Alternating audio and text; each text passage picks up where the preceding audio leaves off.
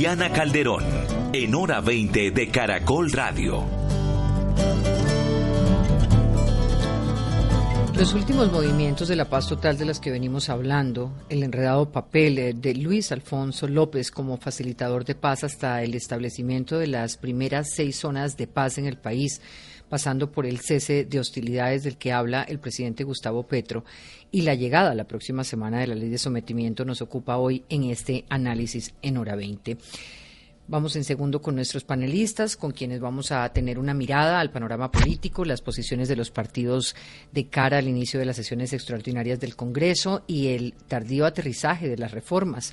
Por último, una pregunta sobre la caída de un funcionario del gobierno. Mabel Lara, integrante de la mesa de negociación con la guerrilla del ELN, periodista, es candidata al Senado. Gracias, Mabel, por acompañarnos y muy buenas noches. Hola Diana, buenas noches. Un saludo a todos los oyentes de Caracol Radio y a todos los panelistas.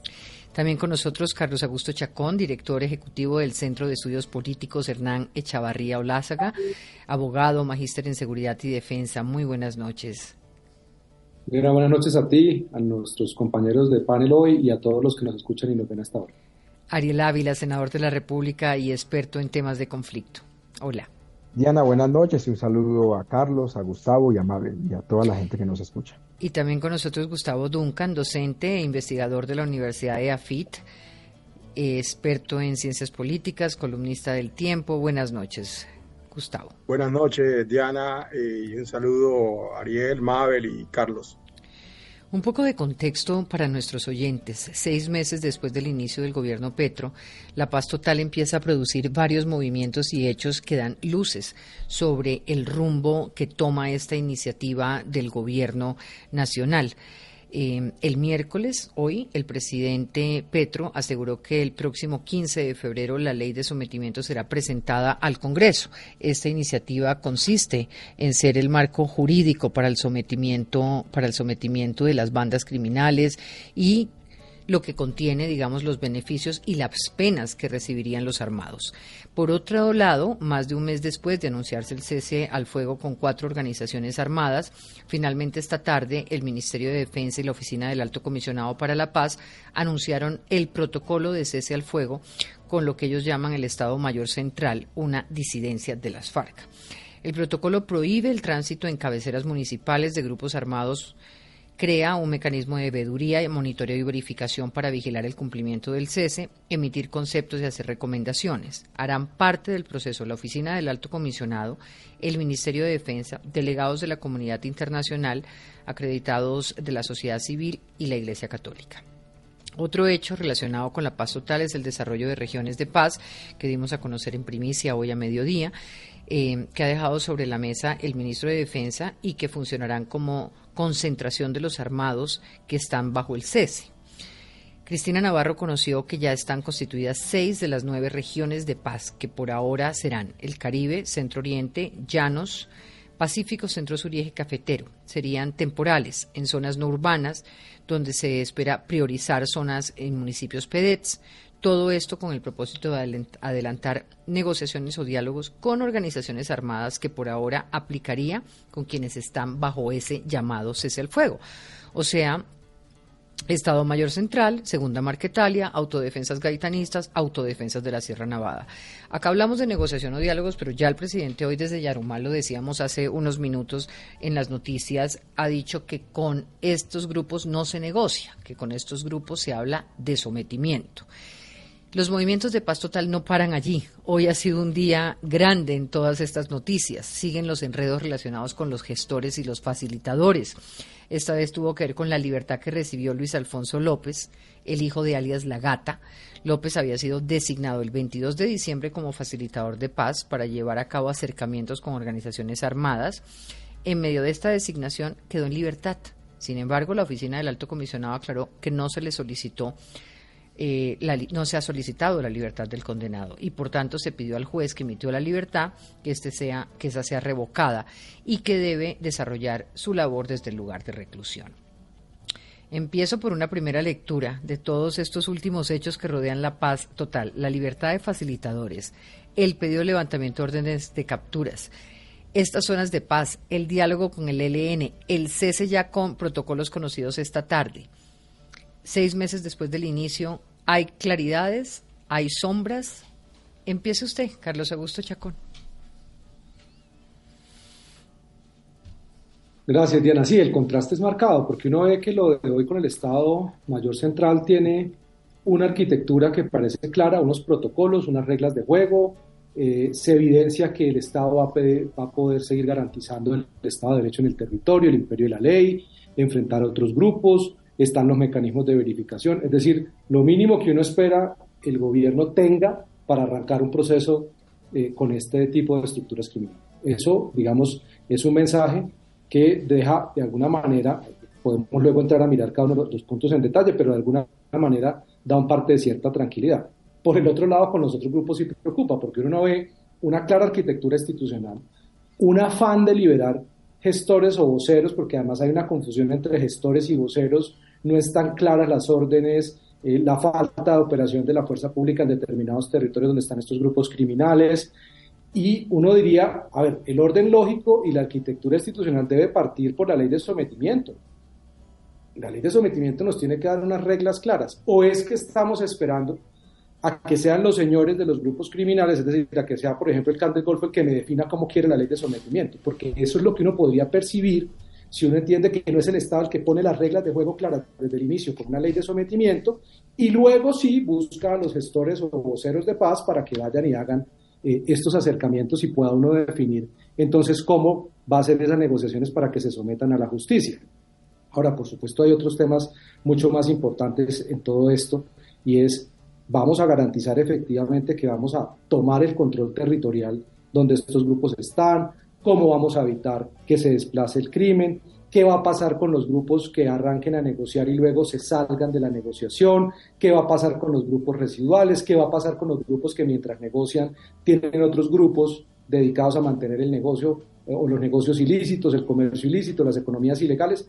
Todas esas son preguntas muy importantes. Entre tanto, lo que estamos viendo es una presencia cada vez más abierta, más, si se quiere, más descarada de los grupos criminales en colegios, paseando por los, eh, por los barrios, y lo de Tarazá, que digamos es también una gran señal de alerta, y es que secuestran a unos fiscales, pasan por tres puntos de control, y finalmente eh, este señor eh, Gonzalito, pues es el que toma una decisión, secuestra a los fiscales, les hace unas preguntas, y pareciera que no pasa nada.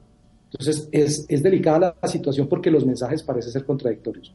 Arranco reconociendo que hay un modelo que parece tener una lógica, que da unas garantías, unas condiciones, pero por el otro lado no se ve claridad y con el ELN pues ya lo vimos en diciembre, el gobierno anuncia un cese al fuego, el ELN dice no señores, no hay claridad también en esas reglas de juego, digamos realmente cuál va a ser la hoja de ruta, entonces nos dijeron 13 de febrero participación y cese al fuego, pero entonces ya están diciendo que el cese al fuego será algo que se irá construyendo que no, no, la verdad hay que decirlo, eso no es nuevo, digamos, que el cese al fuego se vaya construyendo es una práctica que se puede utilizar en esto, pero la pregunta es, ¿cuáles van a ser las condiciones de protección de la población civil mientras arranca esa mesa y mientras se empiezan a poner sobre la mesa las condiciones de la agenda? Va a ser una agenda que va a construir la sociedad civil. ¿Cuál sociedad civil? ¿Cuáles son esos puntos acotados de esa agenda? Ahí ya hay más preguntas que, digamos, da para mucho más, pero digamos, creo que para esta primera aproximación son esos dos escenarios los que vale la pena plantearnos en este momento. Creo que Mabel nos puede ayudar un poco a aclararnos un poco eh, en qué estamos en, en, la negociación con el ELN. Anoche veía Antonio García eh, pues bastante distante de la posibilidad de llegar a unos acuerdos eh, prontos. ¿En qué situación estamos, Mabel?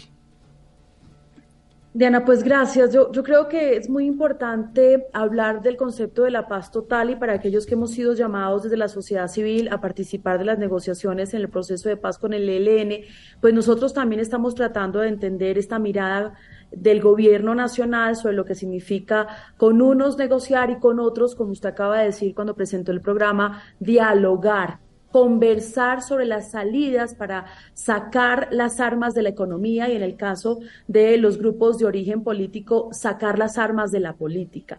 Esta es con el ELN una negociación de Estado de carácter político y eso es muy importante porque el concepto del ELN para seguir en armas es abogar o trabajar por la justicia social, pero no podemos seguir esperando que se dé la justicia social plena para sentarse a negociar en el contexto de un país como el nuestro.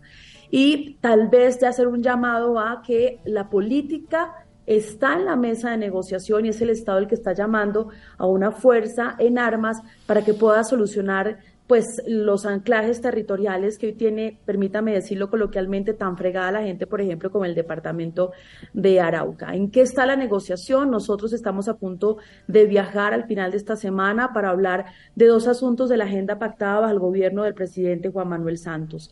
Estamos hablando de la participación política, que uno podría pensar es transversal en la mirada de lo que se pactó eh, de hace cuatro, incluso seis años, y el cese al fuego bilateral escuchando hoy al presidente y también en la mesa de negociación se está estableciendo un cese al fuego, si me permite un poco a la colombiana, porque el cese al fuego se hace entre dos ejércitos que están peleando por quedarse en el poder o llegar al poder y esa no es la realidad colombiana. Este sería un cese al fuego realmente distinto porque aquí, como le digo, Diana, es el Estado que está llamando a negociar al ELN o está aceptando esta negociación desde la institucionalidad y también está pidiendo que en ese cese el fuego no solamente cesen las hostilidades, sino cesen los negocios ilícitos.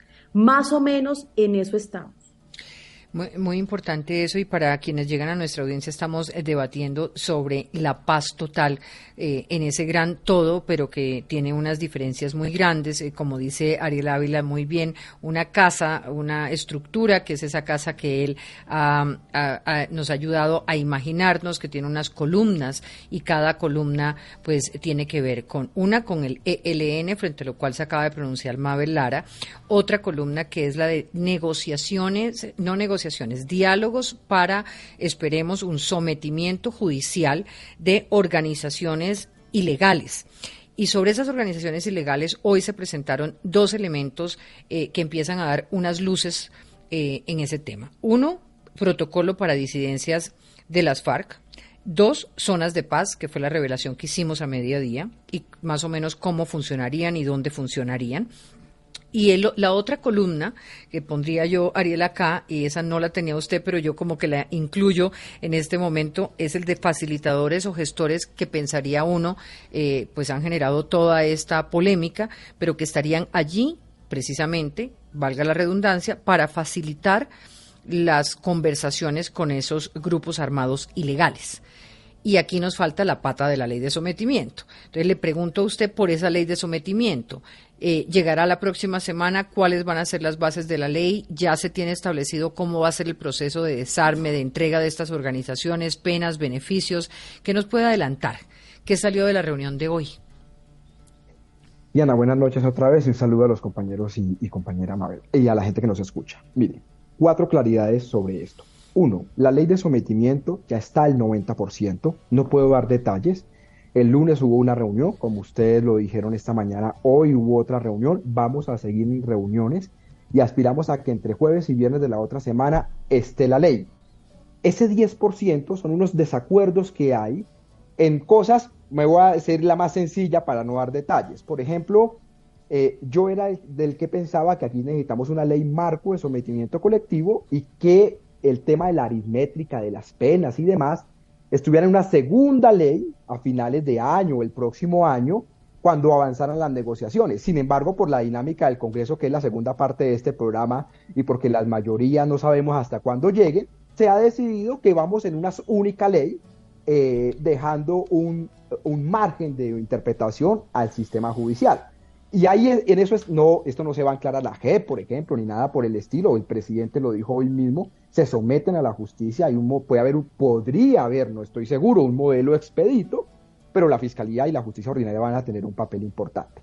Segunda claridad, el tema de la diferencia que hay entre voceros de paz, gestores de paz y facilitadores. Eh, no me concentro porque sería muy largo, pero digo esto.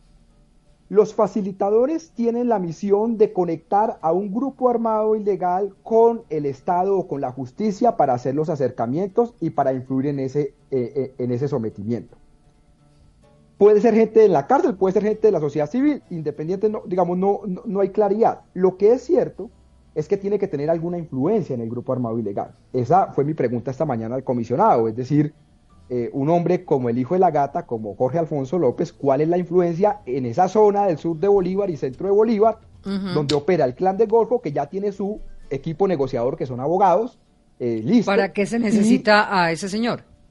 Claro, y el, e y el ELN que ya tiene una mesa y que siempre han sido enemigos. Entonces, como que uno pregunta la claridad de los acercamientos. Después viene, no, que esto es hasta el 22 de marzo, que esto es parcial, que entonces en la boleta, digamos las claridades, pero hay que tener en cuenta que ya hay establecidos contactos. Tercero, hay unos nubarrones. Tres nubarrones que a mí me preocupan, ya. Primer nubarrón, el tema de supuestamente abogados, como lo ha dicho la semana pasada el alto comisionado, que están pidiéndole plata a narcos y demás para meterlos a la paz total. Entonces, ¿eso cómo se soluciona? ¿Qué le hemos pedido? ¿Qué le he pedido yo al presidente? Nombre el equipo negociador y con el equipo negociador ya eso se va a acabar, digamos, porque pues la gente que seguramente estará ahí no pondrá su hoja de vida en juego, pero no nos demoremos más, así es la ley. Segundo, presentemos la ley, que ya le expliqué que va. Y tercero, el alto comisionado tiene que tomar una decisión. O coordina las mesas y es la asistencia técnica de los diferentes procesos, es decir, ELN, sometimiento y disidencia, si es que hay una mesa, no estoy diciendo que la haya, o es el negociador, pero ambas cosas no la puede hacer, digamos. ahí le hago un paréntesis, Ariel, porque en algún momento cuando hablábamos de toda esta estructura, parecería que tenemos una columna que es el EN, otra columna que son, digamos, estas organizaciones armadas ilegales, de la cual parecería que han sacado a las disidencias de las FARC con este protocolo que conocemos hoy. Y me pregunto claramente aquí si se le está dando estatus políticos a estatus político a la disidencia de las FARC. Le respondo, hay una comisión de alto nivel que se estableció en la ley de orden público que es la, que va a determinar eso. ¿Qué he dicho yo? Que se dé un tratamiento diferencial, pero negociaciones de paz estilo Habana, no. Ya con ¿Y esa e, ese componente diferencial, en qué consistiría? no puedo decir, Diana, ¿cómo, nos, cómo entendemos ese componente? Sería un mecanismo expedito en, materia judicial. No puedo decir más, perdóneme. Lo o sea, no es estatus político, pero no es sometimiento. Tendría... Es una, digámoslo figurativamente, podría ser una mitad, en el sentido de que hay una gente que nunca firmó el acuerdo de La Habana, hay una gente que sí, que no puede entrar. Pero lo que yo he dicho es mi posición, es que no pueden haber negociaciones de paz con gente que ya que negociamos la paz, ya con las FARC negociamos, punto. No vamos a volver a abrir esa puerta que es que hubo una gente que se salió antes de la firma. Puede ser, hagamos un tratamiento diferencial. Pero en eso se está discutiendo. Muy bien. digamos que, por ahora sí es una columna distinta en la que hay hoy un protocolo de cese al fuego y luego tendremos que saber hacia dónde va la responsabilidad de estas personas. Le pregunto sobre la ley de sometimiento y me voy un poquito atrás, porque esa ley que usted dice que está lista eh, y que va a ser presentada la próxima semana, ya veo que se nos va a cruzar con, la, con el análisis de la reforma a la salud, y ahí es donde todo se vuelve un zancocho, necesitamos un poquito de cantar poco a poco cada uno de los articulados de la reforma y lo mismo supongo el Congreso. Eh, tiene un 90% listo. Hay claridad sobre que el marco jurídico, eh, estas personas van a un marco jurídico eh, ordinario? Como lo dijo el presidente hoy en la interlocución, para yo no meterme en líos, las organizaciones criminales se someten al poder judicial, es decir, al poder ordinario. Puede haber un mecanismo, podría haber, podría de pronto un mecanismo más. Pero se someten al poder judicial ordinario. ¿Hay claridad sobre las rentas de estos personajes? O sea, ¿qué se va a hacer con las platas? En algún momento se habló de permitirles quedarse con unas rentas para que esas rentas fueran invertidos en territorios donde hoy tienen un poder, donde ejercen una especie de gobernanza criminal. ¿Sobre eso hay algún acuerdo?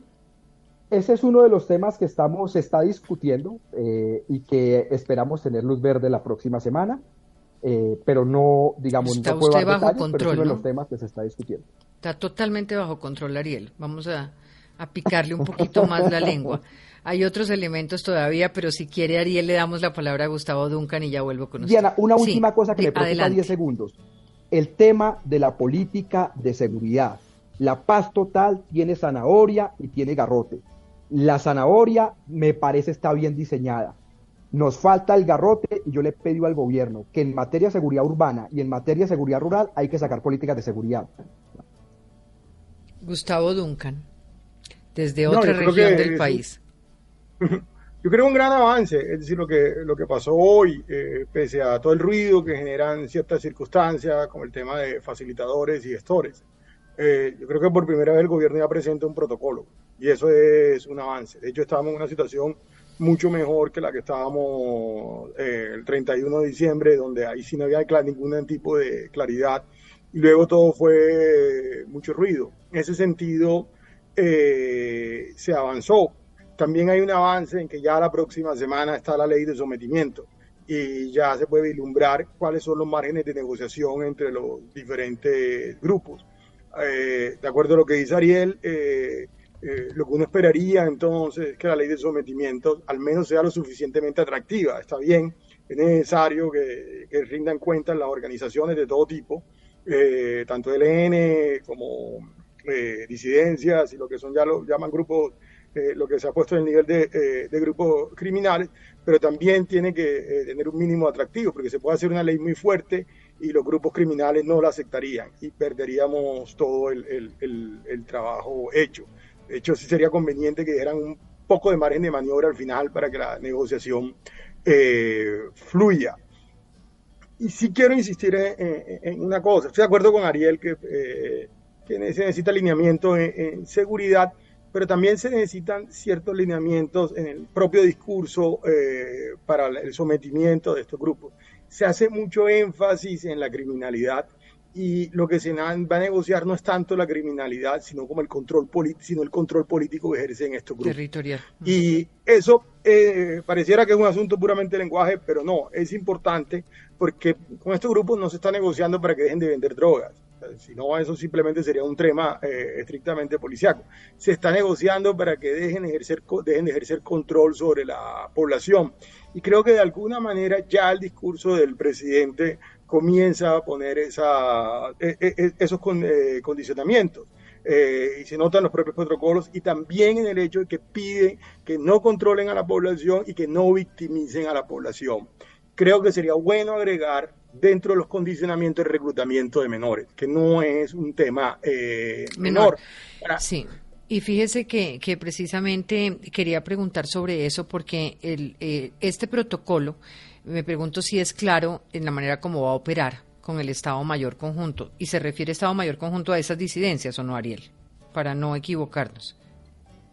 El, los el protocolo eh, de, con el tema de las disidencias es un protocolo eh, amplio, complejo, profundo. No es un protocolo. Que fue el que se conoció hoy se conoció un comunicado y, digamos, una generalidad del protocolo. Obviamente el protocolo como tal no va a ser público, pero sí es, cumple los estándares. Eh, y es para las eh, disidencias de las FARC. Para el autodenominado Grupo Estado Mayor, eh, es decir, la gente de Mordisco. Esto no incluye, por ejemplo, la gente de Márquez, que por cierto ya está muy destruida, esto está muy acabado, pero digamos, incluye la gente de Mordisco. Ok. Eh, esto es para preguntarle si, si a usted este, este protocolo le ofrece todas las garantías y porque hasta qué punto decía el presidente hoy desde Yarumal que ese es el fuego no es parálisis de la fuerza pública y usted hablaba de la necesidad de esa política de seguridad.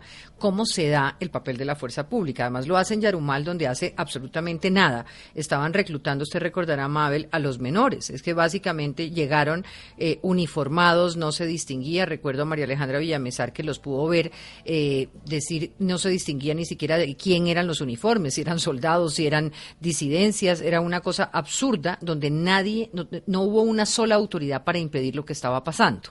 Y entonces me pregunto si el mecanismo de veeduría, de monitoreo, de verificación que establece el protocolo es suficiente para esta organización. Mire, Diana, yo creo, perdóneme, Mabel, siga, perdón. No, Ariel, Ariel, adelante, adelante. El protocolo es suficiente cumple los estándares, eh, yo creo que está bien hecho. Tengo, tiene solo una debilidad, y es que en zonas donde operan otros grupos que pueden estar conversando para el tema de paz total o de sometimiento, va a ser, si no hay un cese multilateral o si no tenemos un mecanismo al menos de varios ceses bilaterales rápidos, las posibilidades de un error y que un proceso pueda saltar por las nubes son muy graves. Verbo y Gracia, Costa Pacífica Nariñense. Punto. Mabel.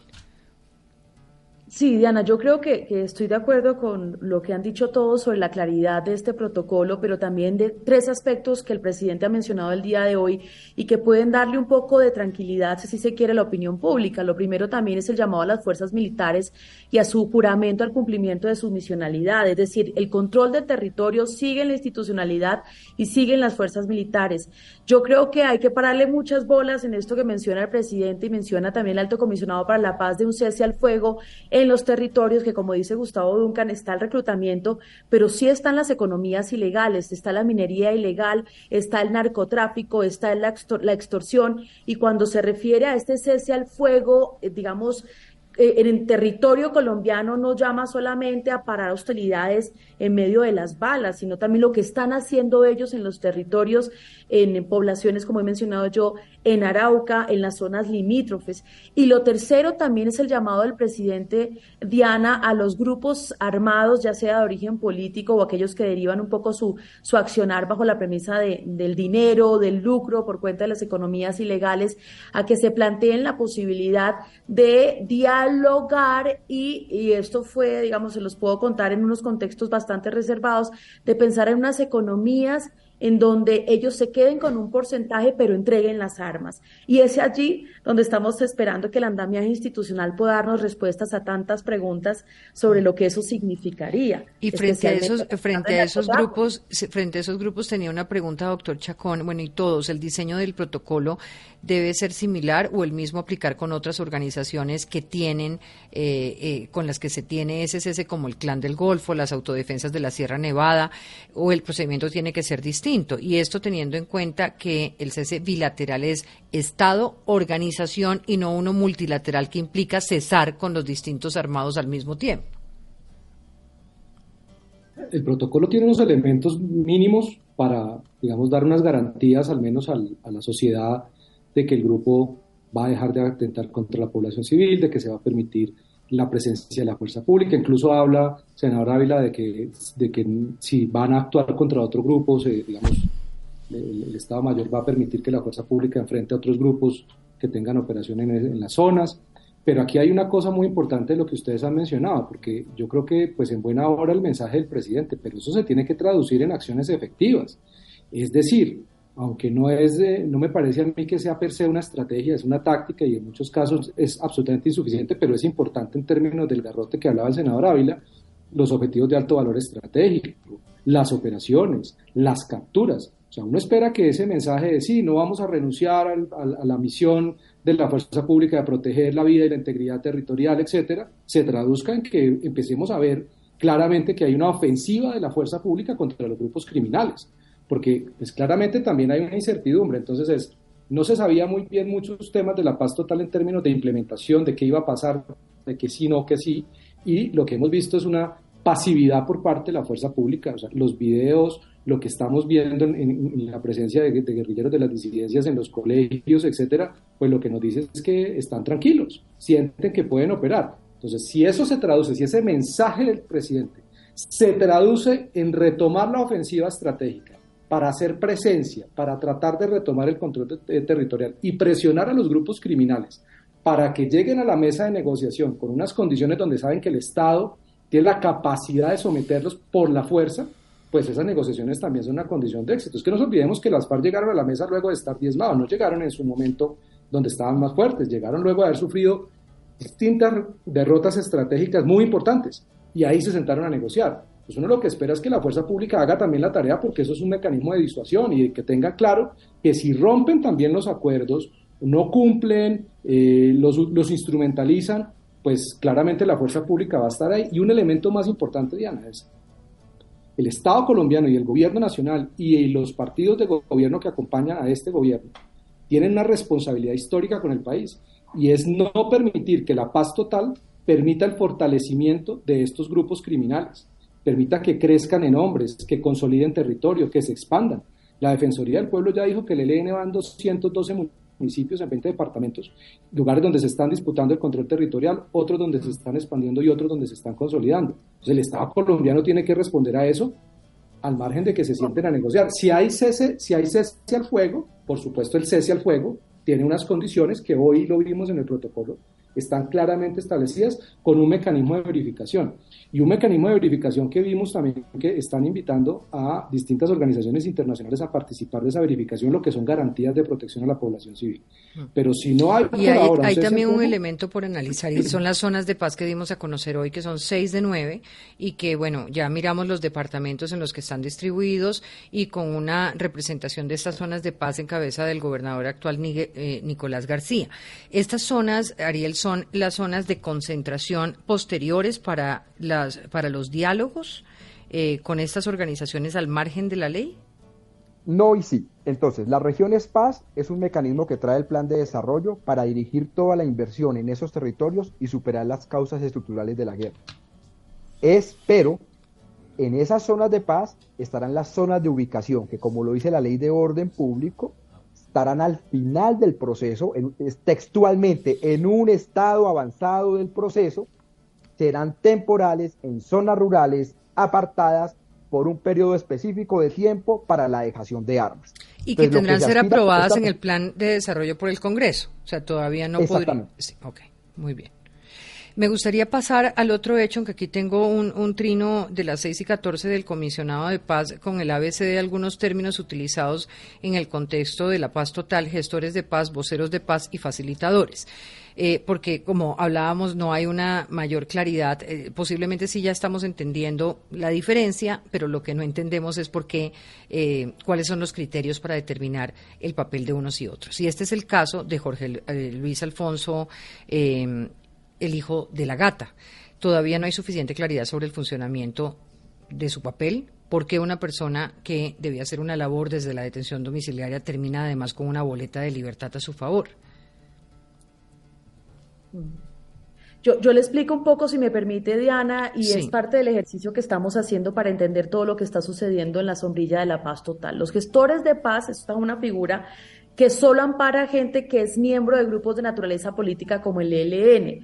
Recuerde que esta, digamos, esta gestoría de paz no es de este gobierno. Recuerdo la presidencia de Álvaro Uribe con Rodrigo Granda, que también lo excarceló, y esta es una de las características de los gestores de paz, que pueden salir de la cárcel para la movilidad en las gestiones de paz, pero, ojo, y esto también es muy importante, sus procesos no terminan. Los voceros de paz, la opinión pública ha empezado a llamarlos como los de la primera línea, pero en realidad son un poco los jóvenes implicados en algunos hechos violentos en el contexto de la protesta social. Y los facilitadores, que es la nuez de este caso que estamos abordando, los designa el presidente para que faciliten acercamientos, es como una bisagra y realmente lo que hay que decir es que este señor López lleva 47 días haciéndolo porque la solicitud del comisionado de paz como facilitador de este señor se dio el 22 de diciembre del año anterior, Diana. Sin embargo, también lo que hay que recalcar es que no tiene la oficina del comisionado la potestad para pedir escarcelación y que además este señor está desde el 2021 en su casa pagando su condena. Hay muchas situaciones aquí complejas, pero es clave entender estos tres aspectos de los facilitadores, sí. Me parece muy importante. Sí, me parece muy importante y lo leo para nuestros oyentes eh, porque según este trino del alto comisionado, la designación de gestor de paz se restringe a miembros de grupos armados organizados al margen de la e, ley GAOML y la puede hacer únicamente el presidente de la República. La labor del gestor de paz, dice, es contribuir a gestionar e implementar acuerdos humanitarios donde la durante la fase de diálogo con su respectivo GAOMAL. El facilitador o figura, abro comillas, de autorización, verificación de voluntad de paz, dice que el alto comisionado para la paz puede autorizar a una persona para que contribuya a verificar la voluntad real de paz y reinserción a la vida civil, así como la voluntad real de sometimiento a la justicia de los grupos armados organizados. Con lo cual hay que aclarar primero, eh, y aquí le pido una claridad a Ariel, GAO ML son GAO significa grupos armados organizados al margen de la ley. En eso se contemplan organizaciones criminales de alto impacto, como se han llamado, y el ELN y las disidencias. Con lo que, con lo que quiere decir que los gestores de paz funcionan en ambas vías. En cambio, los facilitadores podrían. Los facilitadores solamente con grupos armados organizados. Los facilitadores es una figura de hace mucho tiempo que no necesariamente significa que tiene que ser miembro de la organización, por ejemplo, o haber sido miembro, sino que ayudan en el contacto, en la gestión eh, y las vocerías las hay de dos tipos. Las vocerías de la sociedad civil, eso está clarito en la ley. Sí, eso sí son vocerías muy integrantes de organizaciones sociales o humanitarias y, tienen una misión de contribuir pues a desescalar y a, y hacer el papel de voceros. Pero fíjese que entre el facilitador y el gestor, pues hay, hay digamos unas zonas grises todavía. Hay una zona gris, Claro, porque eh, el facilitador es una persona autorizada como facilitador para adelantar gestiones siguiendo orientaciones y en coordinación con el alto comisionado para la paz. Gestiones y orientaciones de qué, o sea, es, y, y, en ese caso entonces el papel del hijo de la gata era el papel de un facilitador. ¿Con quién y, con, y por qué? E, e, eso es el resorte de la oficina del alto comisionado Diana y tenemos que preguntarle a Sí, Muy bien. pero si hay una diferencia sobre la gestoría, es que pueden salir de la cárcel y de su detención. Mm. Los facilitadores no lo pueden hacer. No. Entonces hay un error del juez. ¿Quién solicita en este caso la libertad? El condenado asume entonces que para desarrollar su tarea solicita la libertad. ¿Y por qué pasa eh, 13 días antes de que termine su labor? De acuerdo. Decir. Ahí hay un problema un problema político también que es del gobierno. O sea, el gobierno tiene que ambientar lo que van a hacer toda esta serie de, personajes que van a ayudar en el proceso. Y es normal, es decir, eh, este proceso se está haciendo con grupos al margen de la ley, muchos con vinculación con, con criminales y con criminalidad. Y ese va a ser el tipo de gestores, facilitadores eh, que, que, van, eh, que van a funcionar en este proceso. Y en gran parte es cómo el gobierno logra ambientar para que esto no cree los ruidos que está creando y que está afectando al, al proceso. Yo creo que gran parte del problema ha sido eh, de método y de, aproximación. A veces hay demasiado ruido, eh, demasiadas noticias al tiempo y eh, no deja ver la claridad y por eso crea las reacciones que crea dentro de, de la opinión. Y, surgen tantas preguntas, por ejemplo, ¿cómo diferenciar las regiones de paz de lo que dice la ley de orden público o de lo que es realmente una zona de despeje? ¿En qué punto radica la diferencia y cómo establecer, por ejemplo, eh, el mejor escenario para un desarme de estas organizaciones? Y usted hablaba de que estas zonas además son zonas para eh, la implementación del desarrollo. Ariel. Diana, mire, a ver, vamos a hacer esta. Eh, sí, el tema es la región Paz es una agrupación de municipios de diferentes departamentos para invertir plata y superar las causas estructurales de la guerra. Dentro de esas regiones Paz van a haber unas zonas veredales de ubicación en un estado avanzado de los procesos que van a ser una o dos veredas muy parecido al modelo FAD. Esa figura viene desde la ley de orden público de la época Santos y no se cambió, se deja ahí por si se utiliza. Y se hacen cuatro criterios. Zonas rurales apartadas, eh, no son cascos urbanos, son temporales, eh, y van a tener procesos o mecanismos de verificación. Y esas son las zonas veredales. ¿Cuál es el problema que se presentó ahorita? Y yo aquí lo digo directamente como lo dice Gustavo Duncan, es que hay un problema de comunicación del gobierno. Es que nosotros, yo puedo entender que es un gestor de convivencia, que es un gestor de paz, que es un vocero de paz, que es un facilitador. El 99% de la gente no lo entiende porque se ha comunicado mal. Igual que, son, que regiones paz y zonas veredales. Es decir, lo que le hemos pedido al gobierno es o sea, no solo ambiente, como lo dice Gustavo Duncan, cuando vayan a hacer algo, sino que expliquen, manejen un vocabulario, porque si no se genera la confusión de hoy que le hace mucho daño a esto de la paz total. Mire, por ejemplo, le pregunto a Carlos Augusto si entiende, digamos, como institucionalmente cómo funcionaría, porque se habla de 16 oficinas del comisionado de paz en las regiones, una especie de una palabra que me parece rarísima, desdoblamiento de Danilo Rueda, eh, que sería muy grave. Ninguno de nosotros, no me imagino ninguno de ustedes desdoblándose en 16 regiones, pero eh, trato de entender que se trata de ojalá no de una atomización, sino de una presencia en las regiones, que va a implicar esa especie de descentralización de la oficina y dividirlo en 16 zonas. Eh, ¿Qué desafíos institucionales plantea?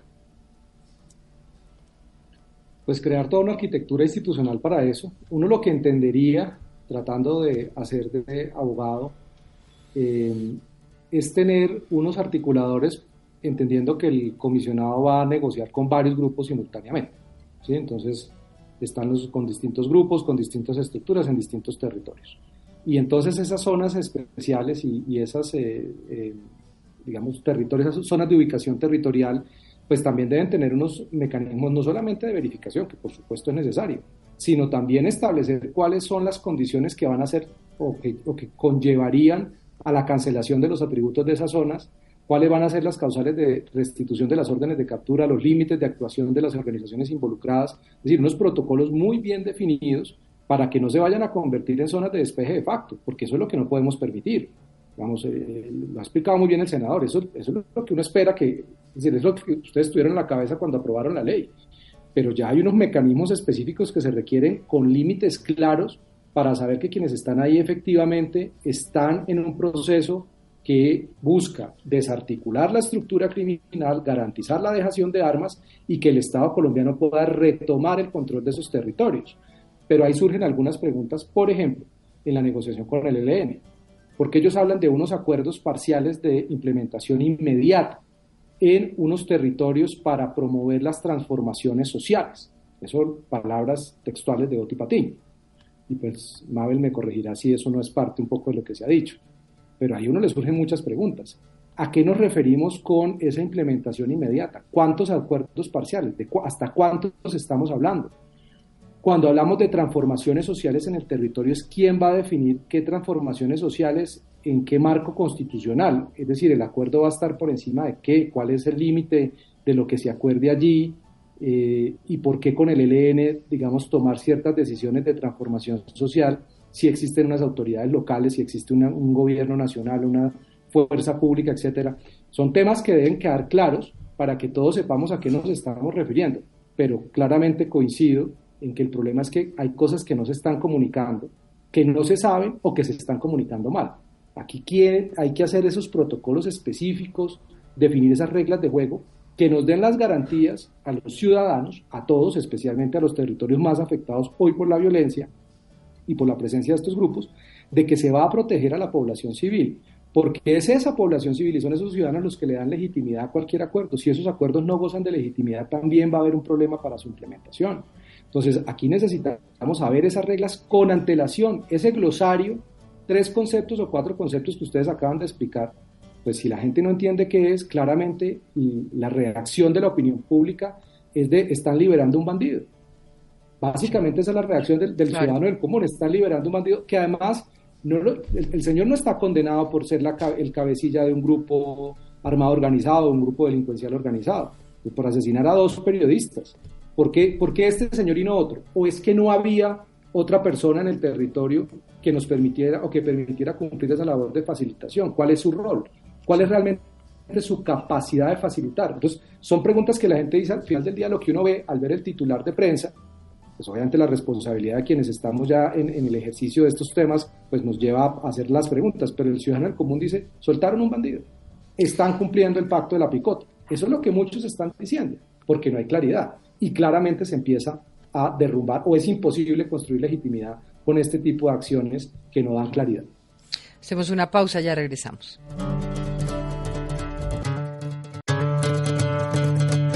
En Caracol Radio, hora 20.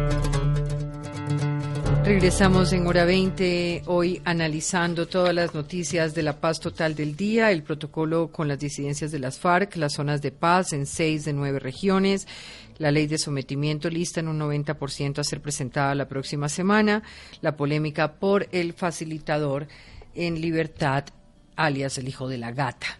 Estamos con Gustavo Duncan, con Ariel Ávila, con Mabel Lara y con Carlos Augusto Chacón. Y pasamos ahora al panorama político porque hay presiones desde el Congreso con el inicio de las sesiones extraordinarias. El presidente del Senado, Roy Barreras, ha dicho que no llamaría a plenaria hasta dentro de un mes ante la ausencia de la erradicación de las reformas claves para el gobierno, como son la reforma a la salud, que llegaría este viernes, la laboral y la pensional, y que no quedaron dentro del decreto en el que el gobierno nacional llama a sesiones extraordinarias. Y por otro lado está la realidad de los partidos políticos, pues dos de las importantes eh, colectividades de la coalición de gobierno han estado mostrando reparos a las reformas, como en el caso del Partido Liberal, que aporta 33 curules en Cámara y 13 en Senado, partido que se reunirá la próxima semana con el gobierno.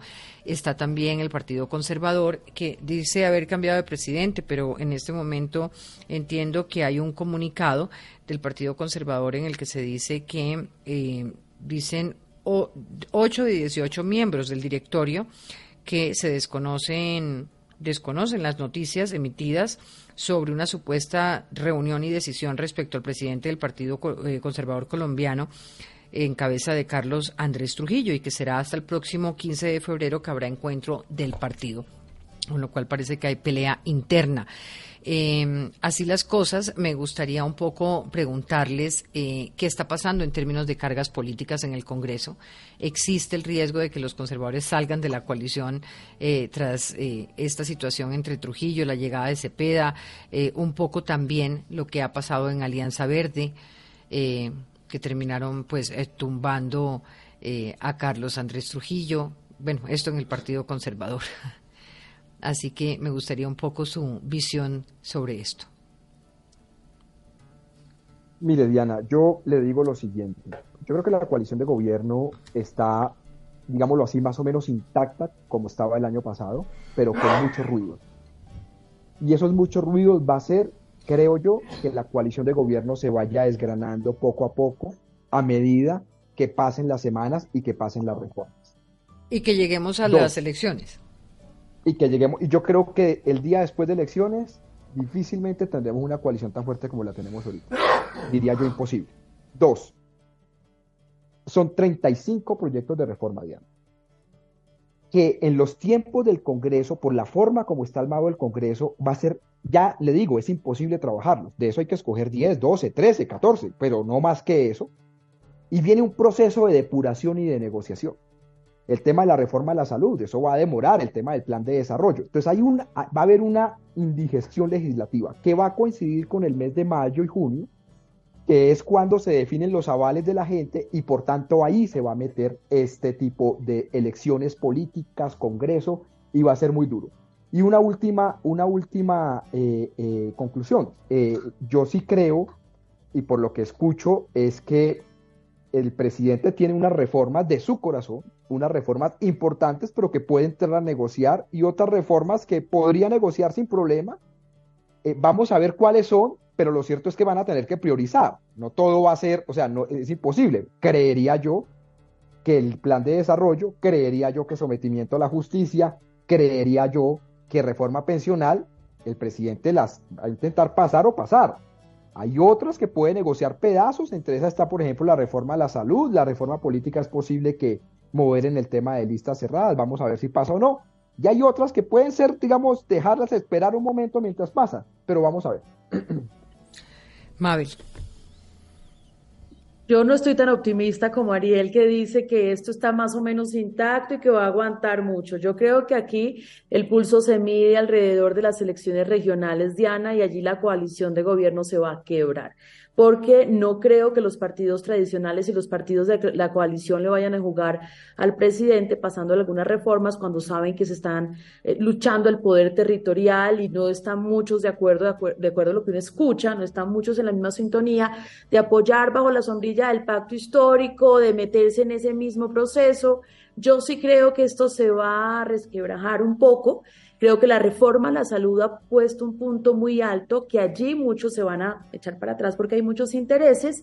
Y también considero que el presidente va a intentar mantener la gran coalición para pasar, como dice ahí sí Ariel, sus reformas del corazón. Pero lo que uno intuye y empieza a ver es que eso ya empezó a separarse y que la gente está pensando es en las elecciones regionales. Gustavo Carlos Augusto. Pero bueno, creo que el decir, el tema es que se va a desgranar, eso siempre sucede, pero el punto que se va a medir son las reformas que realmente van a pasar. O sea, finalmente van a necesitar mayorías y el problema es que si se desgrana demasiado no hay mayorías para pasar la, la reforma. Creo que ahí es donde viene la, la esencia de la, de la negociación del gobierno. Eh, saber hasta qué punto eh, va a ceder y cuáles reformas va a pasar, porque definitivamente no puede pasarlas todas y que no lleguemos a un punto eh, de estancamiento, es decir, que el gobierno sienta que definitivamente no va a poder hacer las reformas eh, que quiera hacer y que se enemiste eh, con el, Congreso y que se rompa la coalición. Al día, al día de hoy hay señales bastante preocupantes en, ese sentido ya hay distancias que son eh, grandes. Por ejemplo, el tema de la reforma a la salud ya pareciera que es muy difícil que pudiera sacarlos con mayorías en el, Congreso. Tal como lo quiere el presidente, por supuesto. Sí. Carlos Agustín. Yo creo que el, centro clave de esto es la responsabilidad política de los congresistas frente a sus electores y frente a sus estructuras políticas de poder en los territorios. Entonces, quienes vayan a ser responsables de una mala reforma a la salud, pues tendrán que jugarse también la piel en las elecciones de octubre y saben que una mala reforma a la salud, que una mala reforma pensional, etcétera, pues tiene un costo político elevado. Y aquí también los ciudadanos claramente también van a medir la coherencia de algunos de los partidos que pues, están en entredicho entre muchos de sus electores, por ejemplo, el Partido Conservador, el mismo Partido Liberal, que no, no hicieron campaña con el presidente Gustavo Petro, que no compartían sus tesis, que es más, en campaña hablaban abiertamente en contra de las tesis y el plan de gobierno del presidente, luego se subieron a la coalición y que ahora pues tendrá que la ciudadanía asignarles responsabilidades por todas estas reformas y por lo que va a pasar en cada uno de estos sectores y cómo van a afectar la vida del ciudadano del común, ya lo estamos viendo con la tributaria. Entonces ahí también la gente ya está empezando a poner el dedo sobre los responsables y eso se traduce también en eh, las votaciones en las elecciones de octubre. Eh, ¿Tuvo sentido llamar extraordinarias, Ariel, cuando el decreto que llama a estas sesiones no está la reforma laboral, ni la salud, ni la pensional, tampoco la de sometimiento? Así el presidente haya dicho esta tarde que se va a presentar la otra semana. O sea, ¿lo que se busca aquí es plan de desarrollo? ¿O no, Diana, mire, yo en eso estamos muy molestos porque no se va a aprovechar en nada eh, en las extras de realmente este plan de desarrollo, eh, que es lo importante, y estamos perdiendo el tiempo. Le pedimos al gobierno, si quiere que este Congreso discuta lo que ellos creen que es la reforma, tienen que presentarlas, pero no puede, es cada dos días amenazarnos con que la van a presentar. La otra semana, la otra semana, el viernes. Si no, no vamos a... Mire, Diana, la arquitectura constitucional colombiana está diseñada para evitar desmanes. Entonces, las reformas constitucionales requieren dos vueltas al Congreso, seis meses y después otros seis meses. Y entre un debate y otro pueden pasar tres o cuatro semanas mientras se ajusta ponencia. Y ahí ya van ocho semanas en una reforma. Entonces, esto no es que hay por día discutan diez. No, así no funciona esto porque el constituyente, la constitución del 91 está diseñada para así, de esos tiempos. Y entonces no se alcanza. Mira una cosa, ejemplo y con esto termino. Plan de desarrollo. Se presentó antes de ayer o ayer. La otra semana se asigna ponente. Una semana. El ponente toma ocho días en estudiarlo, reunirse, en el mejor de los casos, dos semanas. A los ocho días va a la comisión, primer debate, tres semanas. Luego hay que esperar ocho días, en el mejor de los casos, se pueden ser quince, para que vaya a plenaria y allá van cinco o seis semanas. Y después va a la otra cámara, al Senado, a y, así sucesivamente. Entonces, es, es, los tiempos son complejos, es lo que nosotros decimos. ¿Qué opinan los demás? ¿Es inevitable un trancón legislativo cuando empiezan todas las reformas a entrar y las leyes que son importantes para el gobierno? ¿Hay riesgo aquí por un asunto de tiempo y no de votos para estas reformas? Hay también un tema, la... No, una cosa muy rápida lo que dijo Roy Barneras en su entrevista del fin de semana, y es que eh, muchos de los miembros de la coalición ni siquiera conocen las reformas. Entonces, pues claramente, además de los tiempos que señala el senador Ávila, pues uno, ellos me imagino tienen que tener un nivel de responsabilidad de leerse las reformas para saber si las van a aprobar o no las van a aprobar, si las van a apoyar, en qué temas están dispuestos a negociar, pero no las conocen tampoco, ni siquiera los de la coalición de gobierno. El año pasado a, a varios partidos de la coalición no les consultaban lo que iban a presentar y lo terminaban presentando y sobre la marcha esperaban que llegaran a, votar a pupitrazo y en buena hora muchos partidos terminaron presentando objeciones y oponiéndose, por ejemplo, como pasó con el Código Electoral, que el gobierno casi que en contravía de, sus, de, algunos partidos de su coalición presentó una reforma que muchos habían advertido no era una buena reforma. Eso puede pasar con esta tengo, tengo una última pregunta sobre una noticia del día y es la eh, aceptación de la renuncia de Concepción Baracaldo la polémica directora del Instituto Colombiano de Bienestar Familiar, quien aterrizó a dirigir la entidad sin experiencia en temas de niñez, y esto se convierte en el primer nombramiento que se cae del presidente Petro en los primeros seis meses del gobierno, dejando por fuera claramente las renuncias de las viceministras de Minas y de Empleo y Pensiones. ¿Qué significa la renuncia de la señora Baracaldo? ¿Un triunfo de la presión ciudadana ante esa poca experiencia o cómo entenderla? Pues yo sí creo, Diana, que es un triunfo no solo de la presión ciudadana, sino también de la capacidad que tenía la muy amable señora Baracaldo frente a una mujer que tiene la experiencia de trabajar en asuntos de niñez y de calidad de educación. Yo sí creo que es un muy buen mensaje poder poner en una de las más sensibles instituciones, yo digo, el CIBA es una institución para los colombianos, a una persona que sabe del tema, que escucha además el llamado a una ciudadanía que necesita acciones urgentes para la primera infancia. Este es un triunfo de la ciudadanía, incluso de los electores de Gustavo Petro, que siempre le señalaron que no debería estar ahí Concha Baracaldo. Lo aplaudimos de pie. Pero, pero, es una renuncia que en ese sentido no afecta tanto a la coalición, porque la renuncia se da más por, por incompetencia que por su posición eh, política. Y en ese sentido no, no, implica la renuncia a ningún miembro de la, de, la coalición importante en el gabinete, bien sea del establecimiento político, de la tecnocracia o, o de los activistas. Entonces, de alguna manera, las la fuerzas siguen. Creo que todavía las fuerzas en el gabinete eh, no se han jugado. No es una, una gran renuncia que comience a resquebrajar el gabinete las grietas comienzan a salir eh, más por el otro lado y creo que todavía ahí no, no se Una renuncia que contrario a grietar lo que hace es eh, fortalecer pues el instituto, esperaría uno, ¿no? Pero es que eso creo que no está en cuestión de la coalición frente a la presencia de Concha Baracaldo. Aquí es que la señora sale por incompetente y la ciudadanía celebra porque además no sentía que era la persona que debería estar a cargo. Además, si se tiene en cuenta que no era una cuota de la coalición como se dio a conocer, pues con mayor razón. Sí. Ariel. De acuerdo, esta señora nunca debió haber sido nombrada, gracias a Dios se fue, eh, y esperemos que el ICBF coja nuevo rumbo y sobre todo que en la reglamentación del Ministerio de la Igualdad, el ICBF, el DPS, todo quede muy bien articulado. Doctor Chacón. Esperar que esto se repita en las carteras donde hay personas que no tienen el conocimiento técnico para ejercer el cargo en el que están. Uno esperaría que esto se vea en otras carteras donde pues, hay preocupación por el nivel de los funcionarios que están al frente. Y en buena hora que la señora pues, dio paso al costado. Pues eh, digamos que, que se refiere usted al, al caso de la ministra de Minas y Energía o de quién más.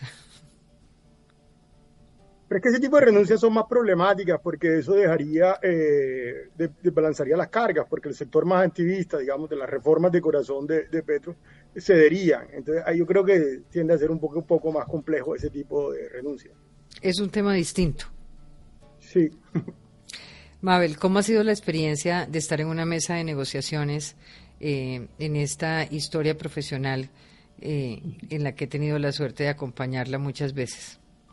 Muchas veces, Diana. Yo creo que uno tiene que servirle a su país y cuando lo llaman a tratar de hacer la paz y uno va al Bajo Calima, se mete al río San Juan y ve esa ausencia de Estado y la necesidad urgente de la gente de tener una paz que ellos llaman poder salir a coger mi caña, a coger mi cacao, a que no me frieguen la vida, yo creo que uno tiene que intentar por las vidas que están en cuestión, Diana. Eh, es difícil, lo entendemos así los negociadores, pero creo que podría ser un proceso eh, distinto en el país. Es una mesa paritaria donde tenemos a gente del gobierno, sociedad civil que representamos nosotros, en donde tenemos que jalar para el mismo lado. Yo creo que hay que intentarlo y tenemos toda la disposición para hacerlo, Diana. Pues en buena hora, en buena hora que está ahí, nos hace sentir muy tranquilos y gracias eh, por las claridades de todos, que tengan una feliz noche. Ariel, nos quedó debiendo el articulado de la ley de sometimiento. La otra semana estará. La otra semana está. ¿Qué, día se pensaría que va a estar presentada?